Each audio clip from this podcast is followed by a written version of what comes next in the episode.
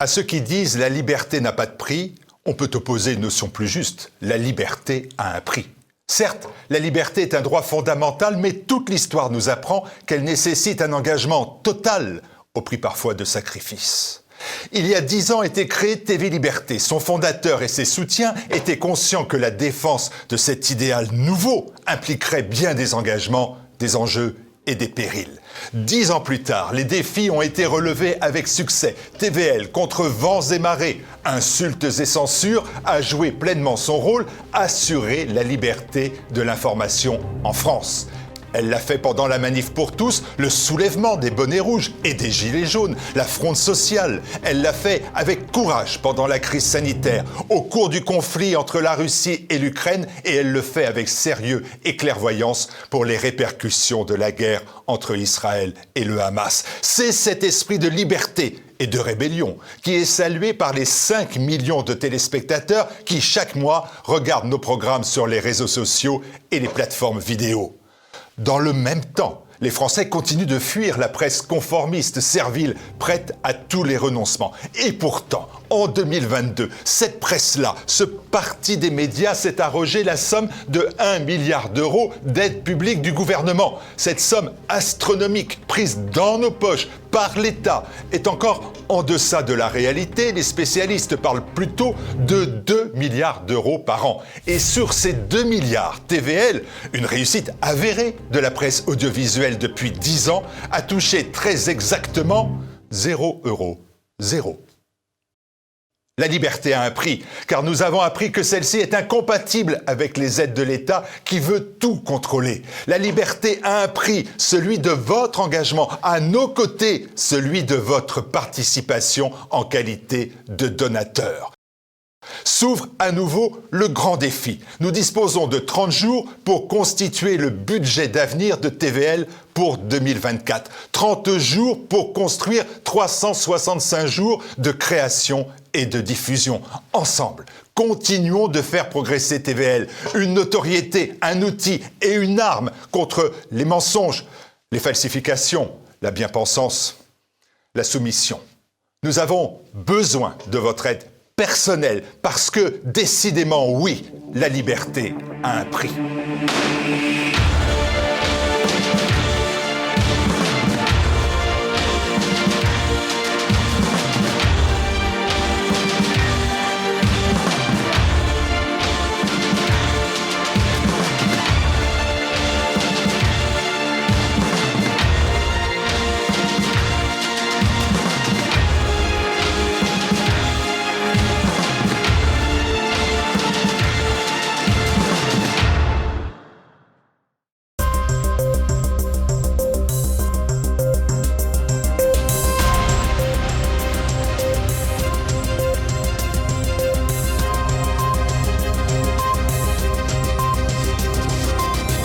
Bonsoir à la une de cette édition. Alors que l'armée russe dit avancer dans toutes les directions, la politique intérieure du Kremlin est au conservatisme, laissant entrevoir un affrontement de société entre la Russie et l'Occident. Nous reviendrons ensuite sur le mouvement on marche sur la tête d'agriculteurs français. Et enfin, une page continentale avec nos correspondants en Europe centrale qui évoquent les groupuscules et mouvances antifascistes dans les pays de l'UE.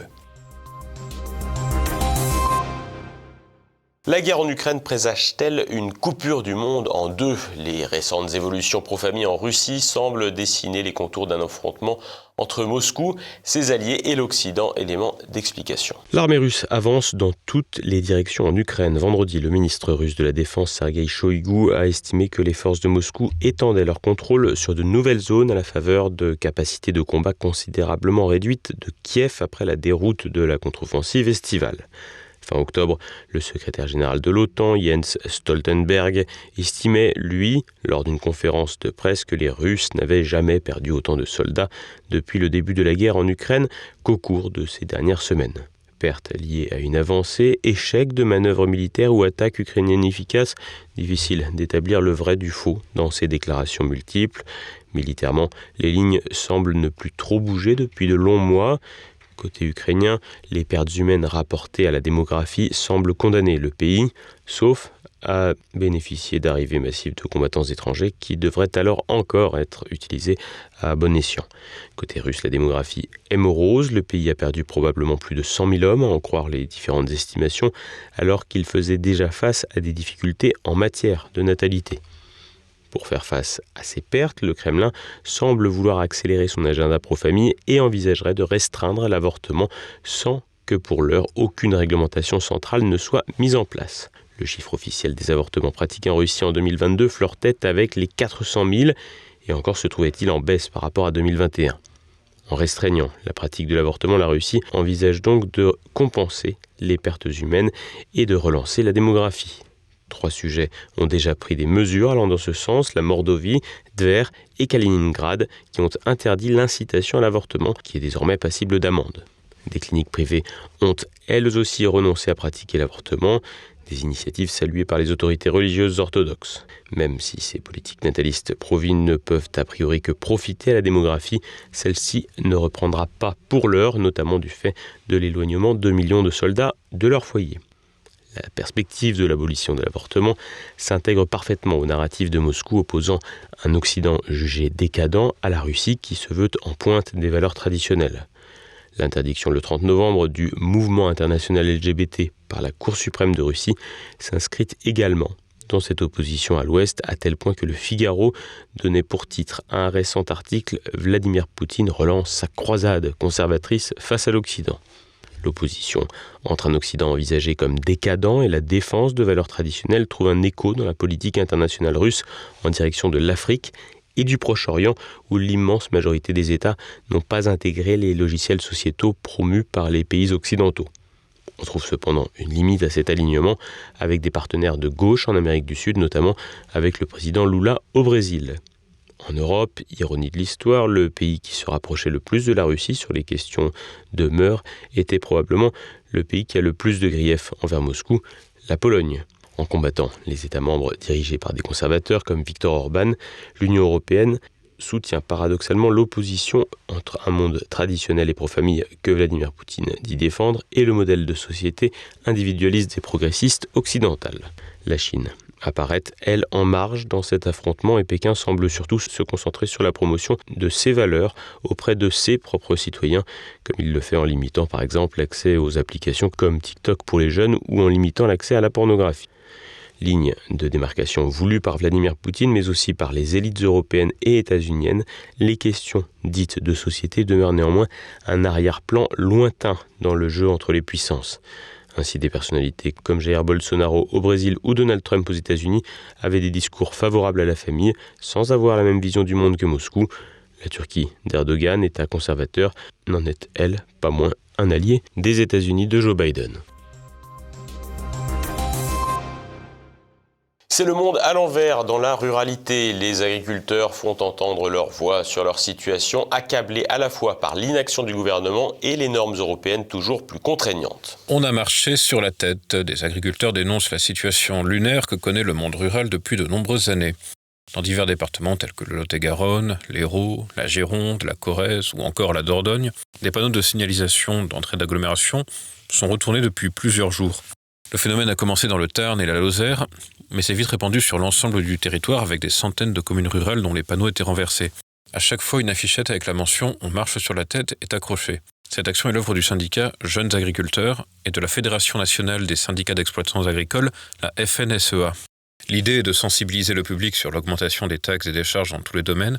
Ils dénoncent en outre les normes européennes qu'ils estiment trop nombreuses et la politique du gouvernement qui facilite les importations alimentaires, à défaut d'encourager la pleine production d'une agriculture française. Point du doigt notamment l'augmentation de la redevance sur l'eau, les incohérences sur l'usage de produits phytosanitaires, ainsi que les accords européens de libre-échange en gestation, notamment celui avec le Mercosur. Ils affirment ne pas comprendre pourquoi on tente d'imposer par là l'import d'une alimentation dont les Français ne veulent pas. Ils fustigent aussi le refus de Bruxelles de prolonger en 2024 l'interrogation permettant de mettre en culture les terres en jachère. Déjà au début de l'année 2023, l'entrée en vigueur de la nouvelle politique agricole commune, la PAC, avait fait des mécontents avec le durcissement des conditions d'accès aux aides visant à accompagner la sacro-sainte transition écologique. Les aides de la PAC sont du reste obtenues avec de très nombreux retards de paiement. Ils sont également furieux en raison des reports successifs de la future loi d'orientation agricole, qui vise notamment à assurer la transmission des exploitations et l'installation de jeunes agriculteurs. Cette loi a d'abord été annoncée pour l'été 2023, après avoir été décalée à septembre, puis décembre. Elle est maintenant attendue en 2024. Jeudi, les représentants des deux syndicats ont été reçus par le ministre de l'Agriculture, Marc Fesneau.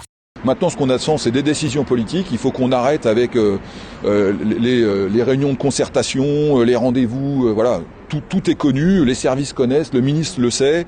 La première ministre, y compris, avait été alertée. Donc maintenant, il faut qu'on passe à, l'action. Et, c'est ça qu'on qu veut. Ils attendent maintenant un premier rendez-vous avec le Premier ministre Elisabeth Borne mardi. Mais ils savent que sur ce sujet, très peu de choses se décident en France. L'essentiel se fait à Bruxelles. L'Europe, justement, il en est question dans ce sujet de Nicolas de Lamberterie sur la prolifération des violences des groupuscules antifascistes dans toute l'Europe. Même si la violence physique en politique remonte sans aucun doute à des temps immémoriaux, depuis plusieurs mois, la violence des antifas est en pleine expansion en Europe. Changement d'époque oblige, les organisations de type fraction armée rouge ne sont plus vraiment à l'ordre du jour, et de nos jours, on se retrouve davantage confronté à des groupements réduits et autonomes, diffus, qui agissent via des actions coup de poing ciblant parfois avec une extrême violence des individus, voire même des personnalités élues qu'ils considèrent comme devant être à éliminer. En Allemagne, où la tradition antifa est forte et les groupes ultra-violents, les candidats et même parfois les élus de l'AFD, le parti populiste en pleine progression ces derniers mois, sont particulièrement ciblés. Avant les élections pour les parlements des États de l'Est et de Bavière du 8 octobre 2023, les autodénommés antifas se sont particulièrement distingués. Ils ont mis en place en Est un site internet au sein duquel ont été publiées les adresses et les coordonnées des différents candidats de la liste du parti AFD. Ils ont également publié les adresses des restaurants et des autres endroits où se sont déroulées les réunions de l'AFD. Des fiches ont été dressées avec les habitudes de vie des candidats, le modèle et la marque de leur voiture ainsi que le numéro de leur plaque d'immatriculation. La coprésidente de l'AFD, Alice Feidel, a dû quitter son appartement et être logée dans un endroit sûr. Elle a également été contrainte d'annuler sa participation à un meeting électoral de l'AFD pour les élections en Bavière.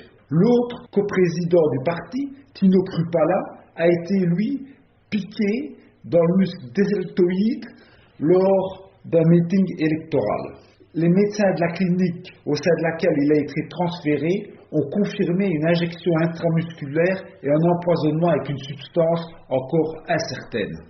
Les activités des antifas ne se limitent pas seulement à des attaques contre les représentants du parti politique alternatif pour l'Allemagne, mais visent également des cadres d'autres partis politiques parfois plus radicaux.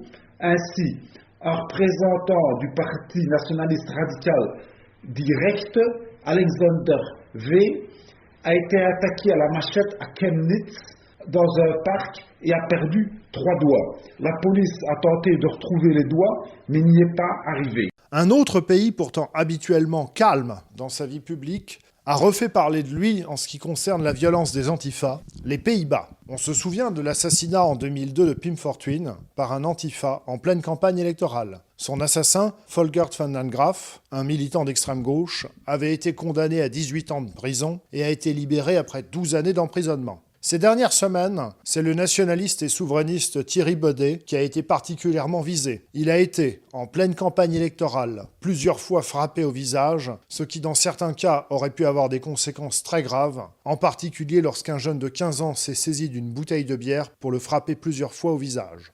Thierry Baudet a été attaqué au parapluie à Gand en Belgique, juste avant qu'il donne une conférence. La police a arrêté l'agresseur, qui est un Ukrainien. L'individu a ensuite été relâché. Thierry Baudet a demandé à faire l'objet d'une protection, mais cela lui a été refusé. Ce qui est un peu curieux au vu du passif néerlandais en la matière et au vu du fait que le président du PVV, le parti anti-islamisation, Geert Wilders, lui est sous protection permanente depuis plus de dix ans. Thierry Baudet a été attaqué dans un café à Groningen, dans le nord des Pays-Bas, juste avant les élections. L'agresseur, un individu de 15 ans, lié à la mouvance Antifa, a été arrêté et placé pour 15 jours en détention. Les Antifa locaux ont revendiqué l'attaque devant le commissariat de l'endroit. Les antifas ont conduit une manifestation de soutien à l'individu arrêté. Le public a pu voir à la télévision les images d'une dame, elle aussi liée au milieu antifa, portant une veste sur laquelle était inscrit Pim Fortuyn a été tué. Un pays auquel on ne s'attendrait pas, mais qui a aussi connu ces derniers temps de la violence antifa, est la Hongrie dirigée par Viktor Orban. Il s'agit certes d'une violence importée, puisque ce sont essentiellement des antifas allemands qui sont venus faire le coup de poing en étant téléguidés par des Hongrois sur place. En février 2023, les antifas allemands sont venus pour s'attaquer à un rassemblement, mais ont aussi commencé à cibler par hasard des gens dans la rue n'ayant rien à voir avec cet événement. C'est pas la première fois qu'il y a eu euh, des actions antifa en Hongrie, mais ce ne sont pas des antifas hongrois. Il n'y a pour ainsi dire pas d'antifa hongrois, du moins pas de groupe antifa constitué, violent, qui a une présence dans la rue. L'histoire du pays euh, l'explique. Hein. À la sortie du, communisme, c'était pas vraiment l'ambiance euh, antifa ou, euh, ou néo-bolchevique. Il y a en revanche des groupes nationalistes qui, eux, sont, assez actifs, mais jamais violents. et lors de, de, différents événements, ils ont pu avoir à faire face à des antifas allemands qui disposaient d'un certain nombre de renseignements et qui euh, donc se sont attaqués ou ont cherché à déranger ces, ces, événements, dont une commémoration euh, en février, qui a lieu en février, qui est la commémoration de l'évacuation des, des, derniers soldats de, de, la défense de Budapest durant le, la libération par l'armée rouge. Mais outre, outre cela, ce qui a vraiment choqué l'opinion en Hongrie, c'est qu'ils se sont, ces antifas se sont attaqués très violemment avec euh, des armes par derrière, en groupe, hein, c'est signé comme on dirait, euh, se sont attaqués à des gens qui avaient l'air pour eux nationalistes. Par exemple, quelqu'un avec euh, un, pull noir et un pantalon type treillis a été frappé à la tête par derrière alors qu'il n'avait rien à voir avec l'événement du tout. C'était pas du tout quelqu'un qui était un militant. Euh, donc ce genre de choses a provoqué mois en Hongrie, ça a été un sujet de société. Euh, et le gouvernement, le, gouvernement conservateur s'en est emparé. Et aujourd'hui, le gouvernement Viktor Orban aimerait, au niveau de l'Union européenne, faire enregistrer les antifas comme un groupe terroriste et donc l'interdire partout dans l'Union européenne. Et passons à présent à l'actualité en bref. La trêve est terminée en Terre sainte. Vendredi, l'armée israélienne a annoncé avoir repris le combat contre le Hamas. Dans la nuit de jeudi à vendredi, 30 Palestiniens, tous des femmes et des mineurs détenus dans les prisons israéliennes, ont été libérés en application de l'accord de trêve entre Israël et le Hamas. Au total, 240 prisonniers palestiniens ont été remis en liberté pendant ce cessez-le-feu d'une semaine en échange de la libération par le Hamas de 80 otages. Israël est de plus en plus critiqué sur la scène internationale pour sa gestion du conflit. De plus, jeudi, le journal américain The New York Times a publié une enquête confirmant que les services de renseignement israéliens connaissaient depuis un an un plan du Hamas. Un document d'une quarantaine de pages du mouvement palestinien détaillait point par point une attaque semblable à celle qui sera perpétrée le 7 octobre.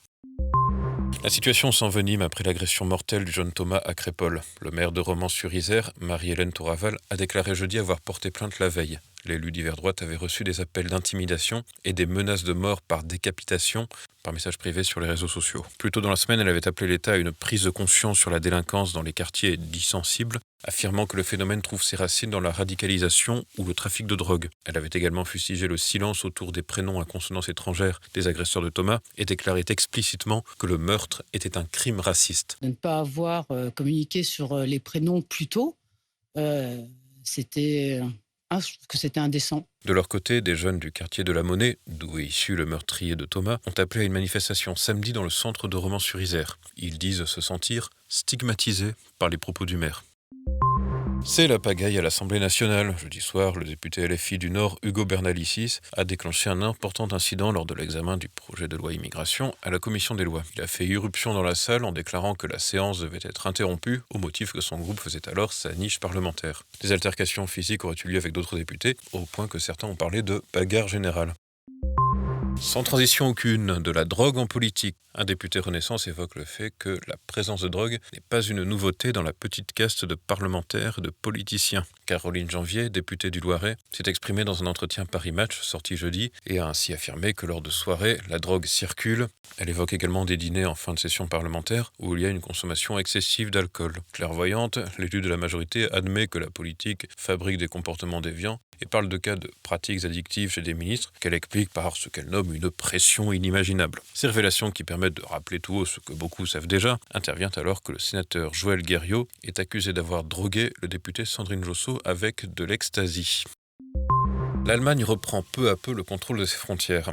Dimanche, le ministre de l'Intérieur de Saxe a déclaré que les résultats des contrôles aux frontières avaient largement dépassé ses attentes. En effet, le rétablissement des contrôles policiers aux frontières avec la Pologne, la République tchèque et la Suisse depuis le 16 octobre a permis de faire chuter de façon significative les entrées illégales. Environ 11 000 entrées clandestines dans les 30 jours qui ont suivi, au lieu de 18 000 par mois auparavant. Pour le ministre local, la réussite de ces contrôles démontre bien, je cite, l'inefficacité de Schengen.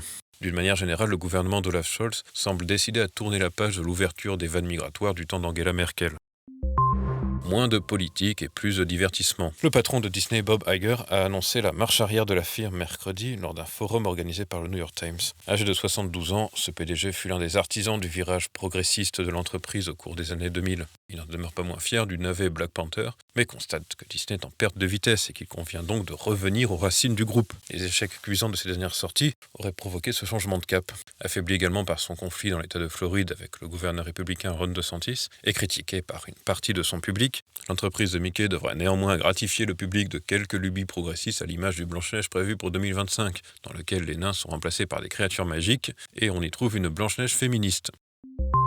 La Cour européenne des droits de l'homme vomit le christianisme. Jeudi, la CEDH a donné raison à un Espagnol ayant profané des hosties consacrées en revendiquant le titre d'artiste. Les faits remontent à 2015 et l'individu avait fait une installation dite artistique qui visait à dénoncer la pédophilie. En réalité, il s'était mis nu dans une église désaffectée de Pamplune en Navarre. C'est une association ibérique d'avocats chrétiens qui poursuivait ce personnage, ainsi que la ville qui l'avait soutenu et financé. Les tribunaux espagnols ont couvert la démarche de l'individu qui répond au nom de Joseba Aziron. Le pays reconnaît et condamne pourtant le délit de blasphème. Au programme de votre soirée, un nouveau format court et un numéro du plus d'éléments. Dans le samedi politique, Élise Blaise reçoit le journaliste et historien militaire Sylvain Ferreira pour analyser la situation de l'Ukraine proxy des États-Unis après plus d'un an et demi de conflit avec la Russie. Dimanche à l'Hall 17 et Terre de Mission, c'est la fin de cette édition. Merci de votre fidélité. Bonne fin de semaine à lundi. Bonsoir.